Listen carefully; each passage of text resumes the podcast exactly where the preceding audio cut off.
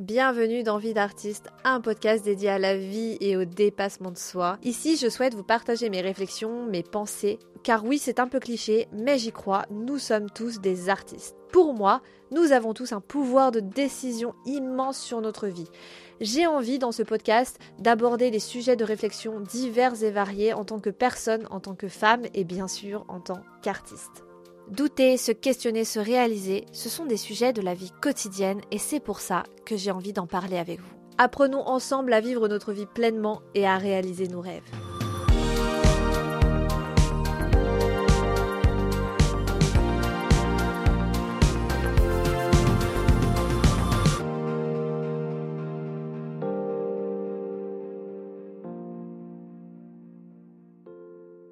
Bonjour à tous, j'espère que vous allez bien.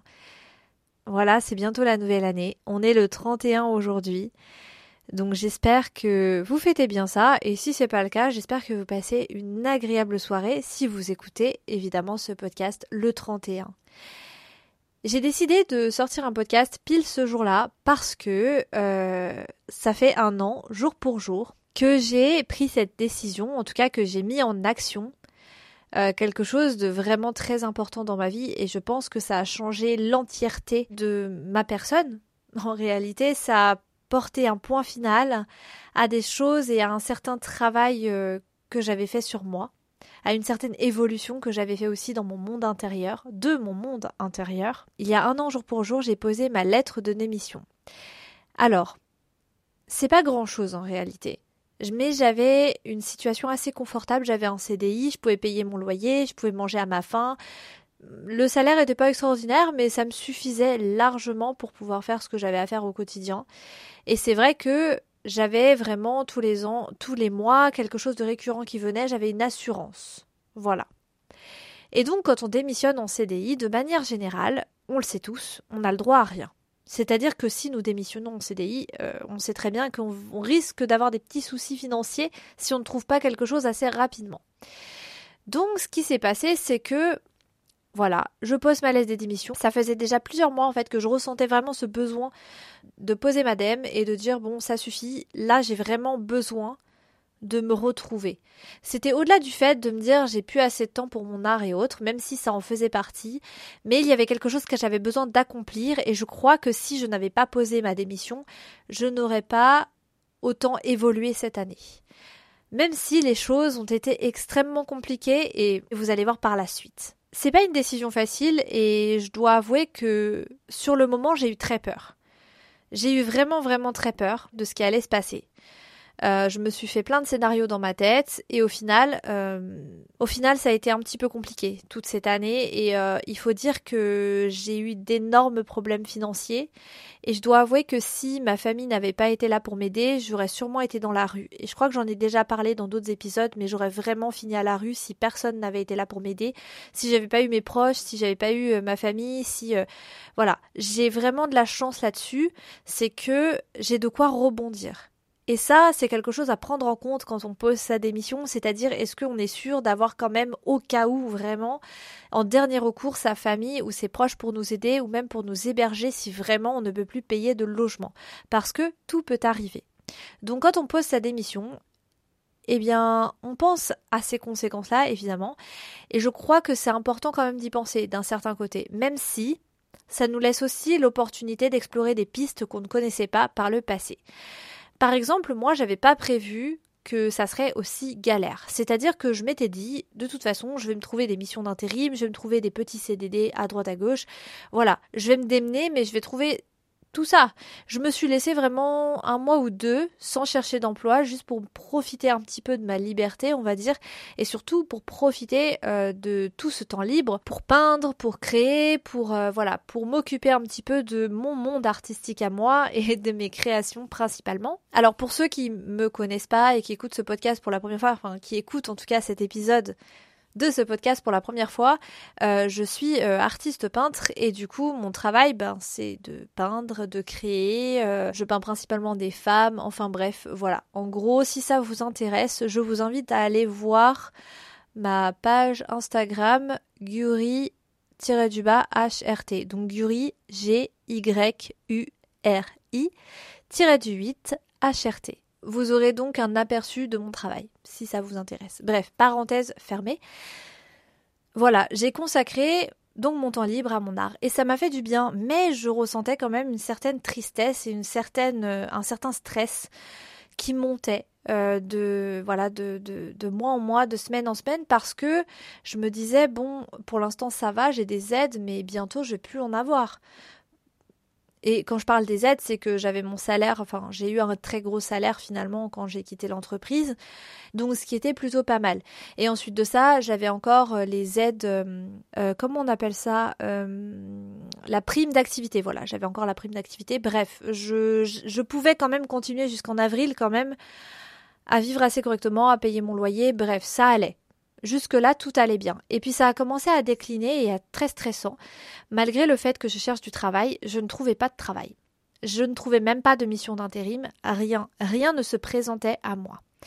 Alors j'ai dû faire quelque chose que vraiment euh, je n'ai pas aimé faire, mais j'ai dû demander à mes parents de l'aide. Ils l'ont fait, voilà. Donc tant mieux. Et jusque-là, tout allait bien. Et ensuite, euh, évidemment, au bout d'un moment, j'ai fait une demande de RSA parce qu'il a bien fallu quand même que je puisse payer mon loyer et surtout que, en fait, euh, ça a été hyper difficile en fait d'avoir les informations suffisantes en tant que personne, euh, enfin en tant qu'artiste clairement.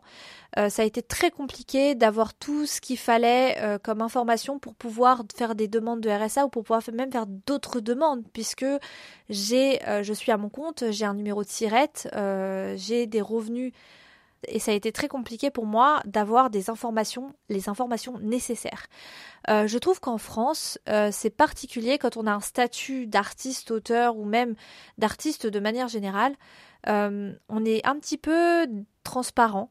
C'est-à-dire qu'on n'existe pas vraiment aux yeux de la société et qu'on n'est pas vraiment pris en compte. Ce qui est dingue, hein, parce que je vais le dire hein, quand même pour que vous soyez quand même avertis, mais je verse la moitié de mes revenus à l'URSSAF. La moitié. Voilà. Je tiens quand même à le signaler parce que voilà, c'est quand même énorme. C'est énorme. Pourtant, à côté de ça, euh, eh ben, c'est compliqué d'avoir des aides et d'avoir les informations nécessaires et surtout les bonnes informations. Et le seul moyen d'avoir des informations correctes et euh, qui ne voilà qui sont tout à fait à jour, c'est euh, d'aller à la maison des artistes. Et je parle que dans mon cas. Hein. Mais si voilà vous êtes un artiste débutant ou vous ne savez pas trop où aller ou que vous avez envie de vous lancer, allez directement sur le site internet La Maison des artistes. C'est un conseil. Là, vous avez toutes les informations nécessaires. Voilà. Donc n'hésitez pas à aller y faire un tour. Là, vous avez vraiment tous les renseignements parce que malheureusement, euh, personne ne sait. Voilà, personne ne sait rien. Et pour avoir des informations, c'est la croix et la bannière. Pour avoir des aides aussi, moi, j'ai su très tard que j'avais le droit au RSA et j'en ai eu besoin.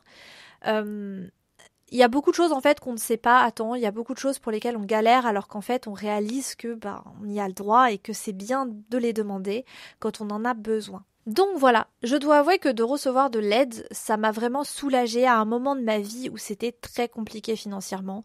Et franchement, je suis très contente de vivre en France. Je n'ose même pas imaginer ce que ce serait dans un autre pays. Financièrement, ça a commencé à s'arranger comme ça. Et puis là, dernièrement, j'ai pu euh, avoir un, travail, j'ai pu gagner un petit peu plus. Donc euh, ça, c'est cool. Mais ça a mis vraiment plusieurs mois. Je suis passée vraiment par une période creuse et ça a été extrêmement stressant. Hormis le fait que financièrement ce soit un petit peu compliqué, ça a été le désert euh, professionnel pendant plusieurs mois. En fait, pendant plusieurs mois, dans ma vie, j'ai expérimenté le vide total. C'est-à-dire que vraiment, c'est comme si j'étais en train de tout euh, remettre à zéro. Euh, tout s'est arrêté par rapport aux professionnels, par rapport aux finances, par rapport à tout. Tout s'est arrêté pour moi. Et moi, je devais donc avancer de l'argent je devais aussi euh, faire en sorte de trouver du travail, de travailler, mais j'avais pas l'impression qu'il y avait des résultats. Alors, forcément que des choses ont changé, forcément que des choses ont avancé, mais c'est des choses que j'avais beaucoup de mal à voir parce que j'étais extrêmement désespérée. Je suis passée par un état extrêmement triste. Et je suis retombée en dépression, j'en ai déjà fait une par le passé, je m'en suis rendu compte assez tard. J'ai dû prendre des médicaments pour la première fois. Alors ça a été très étrange au début et je crois sincèrement que j'étais absolument contre les médicaments par le passé. Sauf que, en réalité, euh, je crois que ça m'a vraiment sauvée et je crois que ça m'a fait beaucoup de bien. Et je crois que ce qui m'a vraiment sauvée et ce qui m'a vraiment fait du bien, c'est le fait d'être partie aux États-Unis avec ma famille et d'avoir profité de ces moments précieux en famille. Euh, je, je pense que ça m'a fait du bien et que ça m'a guéri d'une certaine manière. J'ai vu autre chose, j'ai vu d'autres personnes. J'avais besoin de ce voyage pour récupérer après de très longs mois de tristesse euh, et de sentiments d'abandon et de rejet en fait euh, parce que ça a été ça pendant des mois et des mois je me suis sentie rejetée et abandonnée de manière générale euh, ça a été très très dur à vivre. Je me souviens franchement rien quand j'y repense en fait j'en ai, les larmes aux yeux et je pense que j'ai la voix peut-être qui tremble un peu. Mais ça a été extrêmement douloureux cette année par rapport à tout ce qui est arrivé ou tout ce qui n'est pas arrivé plutôt et dès lors que je suis rentrée des États-Unis, j'ai commencé à prendre de réelles décisions en fait par rapport à moi-même et je me suis sentie en fait beaucoup mieux. Alors il y a eu quelques rechutes à certains moments, mais pas aussi grandes et pas aussi tristes et catastrophiques que par rapport à l'avant-voyage aux États-Unis. Et vraiment en fait, ça a commencé à aller de mieux en mieux. Et par contre, c'est vrai que l'été a été assez long. Euh, parce que voilà, j'avais un petit peu du mal à trouver un job, j'avais un petit peu du mal à, à voir un petit peu le bout des choses, mais ce qui m'a fait du bien, c'est de sortir un petit peu dehors et de profiter de la forêt, de profiter du beau temps, enfin quand il y en a eu. Euh, bref, j'ai j'ai eu un petit peu des coups de mou pendant l'été parce que je me suis sentie un petit peu seule, mais mis à part ça, ça allait. Et dès qu'on est arrivé au mois de septembre, ça a commencé à vraiment bouger dans ma vie clairement, ça a commencé à bouger. J'ai commencé à, à sortir plus. J'ai commencé à faire des choses un petit peu plus. Euh, euh, je sais pas ce qui s'est passé, mais j'ai commencé à avoir un, un regain d'énergie au mois de septembre. Et je crois que j'ai commencé à me délester de vraiment toutes ces chaînes qui m'empêchaient d'avancer et surtout, j'ai commencé à avoir des résultats réels sur ce que j'étais en train de faire. Et j'ai commencé aussi à me dire, Laura, il faut que tu arrêtes de travailler un petit peu n'importe comment et d'aller dans tous les sens. Concentre-toi sur des choses vraiment qui t'intéressent. Oublie tout ce qui ne t'intéresse pas, concentre-toi sur le plus important. Et j'ai commencé en fait à me délaisser des choses vraiment superficielles et des choses que je pensais importantes pour moi, c'est-à-dire bah, les finances, par exemple. C'est important d'être bien financièrement. C'est très important de pouvoir avoir un toit sur la tête et de manger à sa faim. Mais hormis ça, je crois que j'ai un réel problème avec l'argent et je dis maintenant parce que c'est toujours le cas. Il y a toujours cette espèce de de problème que j'ai de me dire euh, mais si je gagne plus c'est pas bien si je gagne pas assez c'est pas bien en fait j'ai un petit peu du mal à me dire que je mérite juste de vivre tranquillement avec mes sous. Euh, voilà, j'ai un petit peu un problème avec euh, l'argent. Je le déteste et je l'aime à la fois. Ce n'est que de l'argent. Ne pas oublier que ce n'est pas un, c'est juste un objet, c'est juste un moyen et c'est pas quelque chose qui doit être, ce n'est pas un être humain, ce n'est pas un être vivant. L'argent, c'est juste, l'argent est juste un moyen. Et ça, c'est vrai que j'ai un petit peu tendance à, à l'oublier parfois. Donc, je travaille dessus parce que le problème, c'est que si je n'apprends pas aussi à apprécier ce que l'argent peut me procurer, comme bien ou même comme euh, service, euh, ça ne va pas avancer dans ma vie. Là, par exemple, ce dont j'ai besoin basiquement, c'est que, en réalité, j'ai vraiment besoin, par exemple, de réussir à vivre de mon art. Pour quelle raison? Parce que ça me permettrait déjà d'avoir plus de temps libre, donc de peut-être produire plus d'œuvres d'art, donc potentiellement de m'enrichir, financièrement, et si je réussis à m'enrichir financièrement, je réussirai à faire les projets que j'ai dans la tête. Et des projets, j'en ai des tas. Seulement, ces projets-là demandent un peu d'argent, voire un peu beaucoup d'argent. Donc, il me faut de l'argent, j'en ai besoin. Vous voyez ce que je veux dire Et j'en ai bien sûr besoin aussi pour manger, m'habiller, euh, avoir un toit sur la tête. Euh, pour plein d'autres raisons, on a besoin d'argent, bien sûr. Je pense que c'est hyper important d'apprécier ce moyen-là pour ce qu'il est, c'est-à-dire nous offrir des services et des biens dont nous avons besoin. Voilà, parce que on juge après ce qu'on a besoin ou pas. Chacun est libre de choisir ce dont il a besoin ou non, ce qui est essentiel à sa vie ou non. C'est-à-dire que chacun il voit son compte. Vous voyez ce que je veux dire? Ça, c'est pas quelque chose sur lequel j'ai envie de débattre ici, sur cet épisode-là, franchement, une autre fois. C'est un travail que je suis en train de faire, je suis en train de négocier avec les plusieurs parts de mon cerveau qui se battent en duel, oui, parce que... Bref, je vais pas débattre là-dessus, mais juste en fait, moi, dans ma tête, si vous voulez, j'ai besoin... J'ai l'impression que des fois, j'ai deux personnes qui débattent. Voilà, c'est comme ça. Qui discutent, qui débattent, bref. Pensez ce que vous voulez de moi, en vérité, ça m'est ça m'est un peu égal. Voilà, c'est pas méchant, mais je me connais bien et je sais que voilà, c'est comme ça chez moi et je pense que c'est comme ça chez plusieurs personnes. Hein. c'est un petit peu normal. On n'est pas toujours euh, notre tête et notre cœur, par exemple, ne sont pas toujours d'accord. Hein On est d'accord là-dessus. Bref, je m'égare. Et donc côté argent, ça a été très compliqué.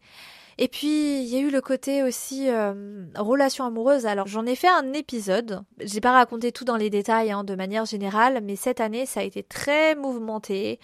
Euh, pour vous dire la vérité, j'étais assez choquée, j'ai été très peu euh, célibataire d'ailleurs. Voilà, c'est très rare pour moi, c'est extrêmement rare. J'ai, j'ai, enfin, célibataire, si on peut appeler que j'étais en couple, peu importe, peu importe. Mais en tout cas, j'ai toujours fréquenté quelqu'un. Voilà, on va partir de ce postulat. Et ça a été des, relations, euh, waouh, compliquées, complexes, complexes à comprendre, complexes à étudier, complexes à vivre, complexes vraiment euh, de A à Z. Ça m'a demandé une dextérité incroyable. Dans le sens où ça m'a demandé de penser à moi et de ne surtout pas me laisser euh, embourber dans une situation qui ne me convenait pas. Ou de rester avec quelqu'un qui me faisait du mal. Des choses comme ça. Et c'est hyper, comment dire, J'accuse personne. Voilà, j'accuse personne dans ces relations-là. Je, je, suis autant responsable que ces personnes-là, c'est pas le souci. Ça m'a demandé beaucoup d'amour de moi. Ça m'a demandé de retrouver le respect de ma personne et de surtout me détacher de prendre du recul par rapport à l'attachement, à l'amour, à l'amitié. Bref, ça m'a demandé en fait de vraiment me remettre en question et de me dire attends Laura, est-ce que ça tu en veux Non. Alors on arrête. Il y a des choses qui sont tellement graves, si vous voulez, dans une relation, que ça ne doit pas être accepté. Et puis après, comment dire, quand je dis des choses graves, c'est-à-dire que chacun a sa définition du grave dans une relation. Si vous ne supportez pas qu'on vous touche le petit doigt, c'est ok, ce sont vos limites à vous. Et personne n'a à les remettre en question. Si vous décidez que ça c'est pas ok, bah ce n'est pas ok.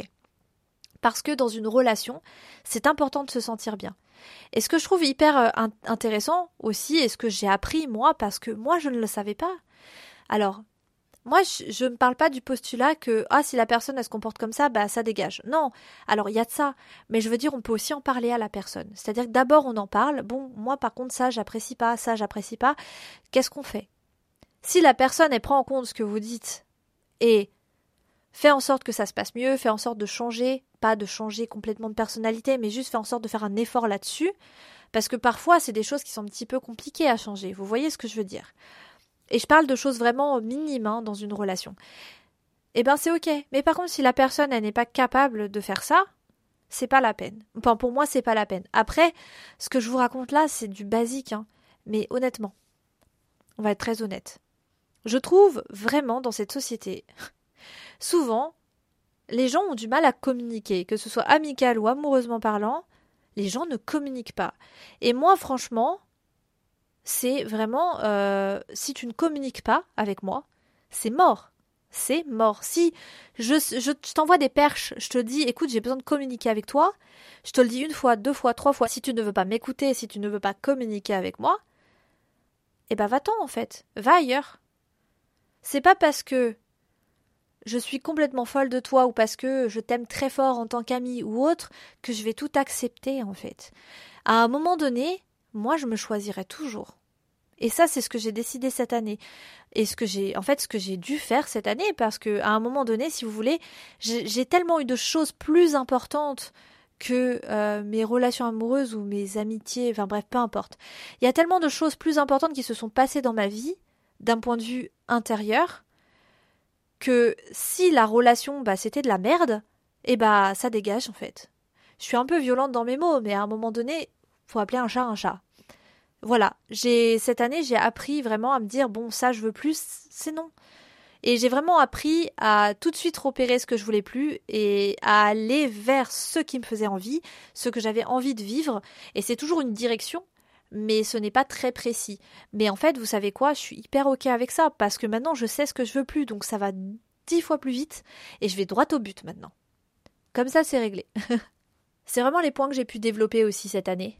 Et euh, quelque chose que j'ai finalisé et dont je suis très fière aussi, c'est mon parcours avec le pardon. J'en ferai un épisode à part entière, parce que ça, c'est quelque chose que j'ai envie de raconter, c'est une histoire que j'ai envie de raconter, parce que le pardon, c'est quelque chose qui est peut-être mal compris des fois dans, dans notre société, qui est compris d'une manière différente par les gens.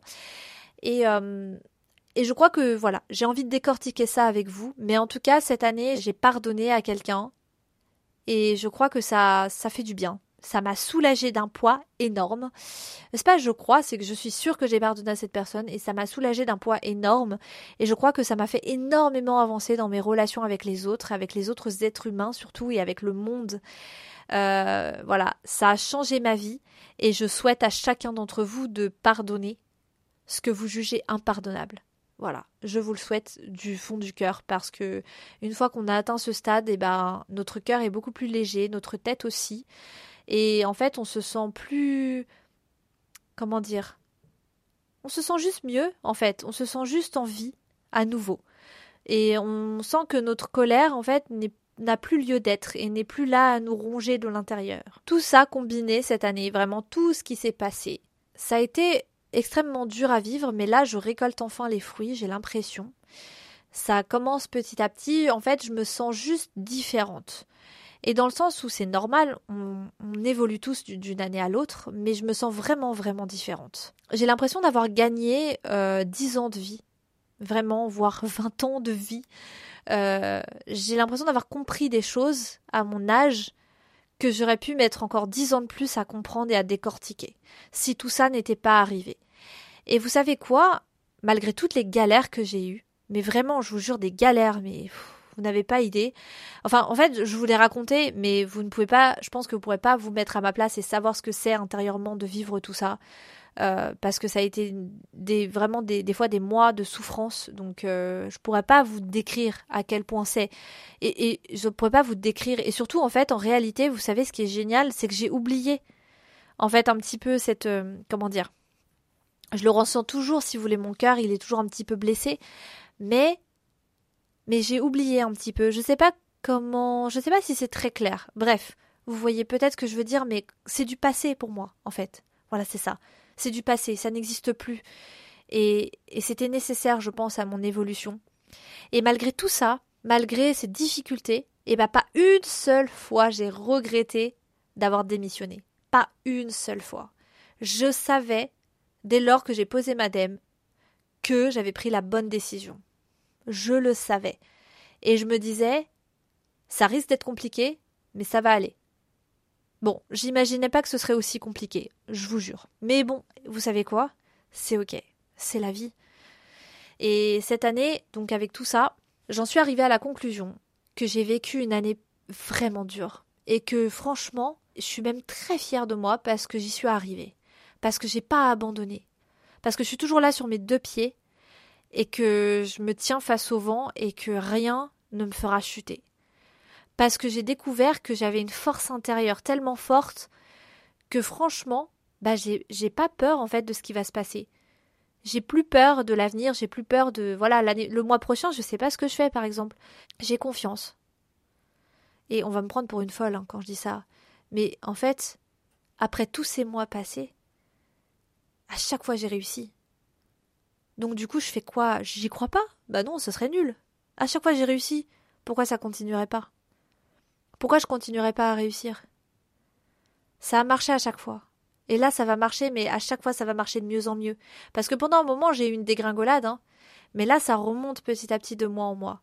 Et moi, j'y crois. Je dis pas que tout sera facile et que je vais réussir à chaque fois. Évidemment que des fois, oui, il va y avoir des problèmes. Évidemment que des fois, je vais pas réussir je suis pas, comment dire, on vit pas dans le monde des bisounours. Et surtout que notre état mental évolue constamment au fil de notre vie. Donc forcément, ça va pas toujours être linéaire. Et, j'espère bien d'ailleurs parce que on, se fait chier quand c'est linéaire. Vraiment, on se, fait chier. La preuve, euh, il suffit d'être quelqu'un qui contrôle tout, euh, comme je l'ai été par le passé. Eh, je me faisais chier en fait. Désolée, c'est violent, mais je me souviens que j'ai eu une période dans ma vie où j'étais focus sur un truc, je me faisais chier quotidiennement. Et je me rends compte que j'ai pas créé de vrais souvenirs en fait. J'ai créé des souvenirs, mais pas ouf quoi. Euh, et ça c'est bon, ça c'est un autre sujet. Mais ce que je veux dire c'est que si la vie elle est linéaire, on se fait chier. Et le but c'est pas de frissonner tout le temps, hein, c'est pas ce que je veux dire.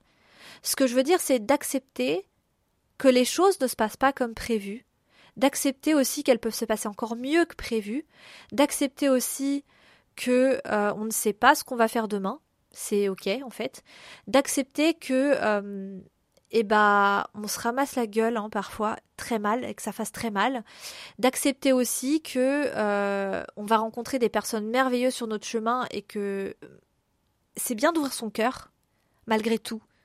Malgré ce qui peut se passer, c'est ouvrir son cœur, c'est ouvrir sa porte au bonheur. Moi, je suis désolée, mais euh, je trouve que ça, ça fonctionne réellement. Euh, et surtout, en fait, ça nous aide à appréhender notre peur. Moi, j'ai, franchement, j'ai appréhendé ma peur. J'ai vraiment appréhendé ma peur. Et euh, je ne sais pas si j'en ai déjà parlé dans d'autres épisodes, mais, mais je vais en parler ici, même si j'en ai déjà parlé. Vous savez quoi, c'est hyper adéquat pour que j'en reparle, si c'est le cas. Euh, cette année, j'ai fait mes premières soirées, genre où je suis sortie toute seule, sans personne. Et la première, c'était malgré moi, c'était le jour de mon anniversaire. j'ai rejoint une pote sur Paris et on a décidé de sortir. Sauf que bon, euh, elle a dû me laisser en cours de route. Voilà, elle m'a laissé dans un bar à 3 heures du mat. Sauf que bon, de Paris à là où j'habite, il faut attendre le premier RER. E Donc, moi je me suis dit, est-ce que je devrais prendre un Uber, prendre un bus de nuit? Voilà, en plus on était à Bastille, je me suis dit, ah ça craint Bastille, j'ai pas trop envie de rentrer toute seule. Et en fait, j'ai regardé autour de moi, j'ai regardé dans le bar, et je me suis dit, ouais, mais ici les gens ils sont cool en fait. Il y avait, je sais pas, j'ai eu une intuition que j'étais en sécurité et que j'avais pas besoin de sortir. En plus, il y avait euh, quatre gars de la sécu devant l'entrée du bar, donc je me suis dit bon, à mon avis, c'est cool. Euh, les barman étaient super sympas, franchement hyper souriants, hyper cool et tout. La musique était sympa, donc je me suis dit bah tu sais quoi, je vais rester. En plus, c'est le jour de mon anniversaire. Je vais rester jusqu'à jusqu'à jusqu'au premier RER. Et au final, j'ai rencontré des gens avec qui je suis restée et on est rentrés ensemble. Voilà, ça s'est très bien passé. Et donc après, j'ai voulu remettre ça. Et j'ai refait comme ça plusieurs soirées, toute seule. J'ai choisi mes lieux, j'ai choisi mes endroits pour être en sécurité, bien sûr, euh, mais je, me suis fait des soirées toute seule, sans problème. Voilà. Ce n'est qu'un exemple, et c'est ma façon d'expérimenter euh, la peur. Mais par le passé, j'avais vraiment peur de me retrouver toute seule en soirée comme ça, j'avais peur qu'il m'arrive quelque chose. J'avais peur de sortir le soir aussi, tard, et au final, il s'est jamais rien passé. Ce que je veux dire, c'est que j'encourage pas les gens à n'avoir peur de rien et à faire n'importe quoi. Moi, j'ai pris des précautions quand même. Je ne suis pas allée n'importe où, je ne suis pas allée dans n'importe quelle soirée, je me suis toujours permis d'avertir des gens avant. Bref, peu importe, mais en tout cas, le but, c'est pas de faire n'importe quoi non plus. Mais j'ai l'impression que le fait aussi d'avoir vécu certaines choses dans ma vie quotidienne, ça m'a aidé en fait à avoir un petit peu plus confiance. Euh, et là, on va me prendre pour une folle, hein. mais un petit peu plus confiance en l'univers et en ce que le monde nous offrait, parce que je trouve, et ça j'en ai déjà parlé, il y a beaucoup de choses dont j'ai déjà parlé, mais c'est pas grave. On a peur de tout dans le monde dans lequel on vit. On a peur de tout. Vraiment, on fait confiance à personne, on a peur de tout et on dirait que donner sa confiance, c'est baisser son froc dire à quelqu'un qui te manque, dire à quelqu'un que tu l'aimes, dire bref, on dirait que c'est baisser son froc et que c'est faire preuve de faiblesse. Euh, et si on arrêtait cinq minutes de penser à outrance, comme on dit en anglais, overthinking. Désolée, je rigole de moi, mais c'est juste le truc en fait. Est-ce qu'on peut arrêter de penser à outrance comme ça, d'avoir toujours peur du pire, alors que en fait, vous ne lisez pas l'avenir. Et ça, je le répéterai jamais assez. Vous ne lisez pas l'avenir. Vous n'avez pas une boule de cristal dans laquelle vous vivez, vous lisez l'avenir. D'ailleurs, je suis sûre que ceux d'entre vous qui lisent l'avenir comme ça, là, ils y croient même pas. Ils croient même pas au tarot, ils croient même pas au destin. Mais ils se permettent de se dire que ça va mal se passer. Parce qu'ils se disent mais dans le passé ça s'est mal passé, alors ça va se répéter. Mais ça se répétera que si tu veux que ça se répète. Je suis hyper violente, mais en fait c'est juste à un moment donné, on arrête de penser à outrance. Pensez au moment présent en fait, profitez. Et si vous savez dans le passé que ça s'est mal passé, c'est qu'il y avait une raison du coup, bah pourquoi ça s'est mal passé? Parce que j'ai fait ça. Bah du coup ne refaites pas ça, refaites quelque chose d'autre. Et ça se passera différemment. Ça se passera même bien. Bon, voilà. Tout ça pour dire, voilà ce que cette année m'a apporté et je suis très contente. Je me sens tellement détendue en cette fin d'année. Je suis extrêmement heureuse, je suis comblée, je suis bien entourée. J'ai un petit peu plus d'argent, moins qu'en début d'année. Euh, je suis toujours célibataire, comme mon début d'année, mais ça on s'en fiche. Tout ce que j'ai vécu, je le regrette pour rien au monde. C'était extrêmement dur, mais c'était cool. Je me sens enfin prête à recevoir, en fait, euh, ce que j'attends depuis toujours, dans tous les pans de ma vie. Mais en tout cas, prendre des décisions pour soi, c'est important et c'est quelque chose qui est nécessaire pour notre évolution intérieure et pour l'évolution de ce monde-là. Voilà. Apprendre à s'aimer, c'est apprendre à aimer les autres. Prenez soin de vous et je vous dis à très vite dans Vie d'artiste. Bye bye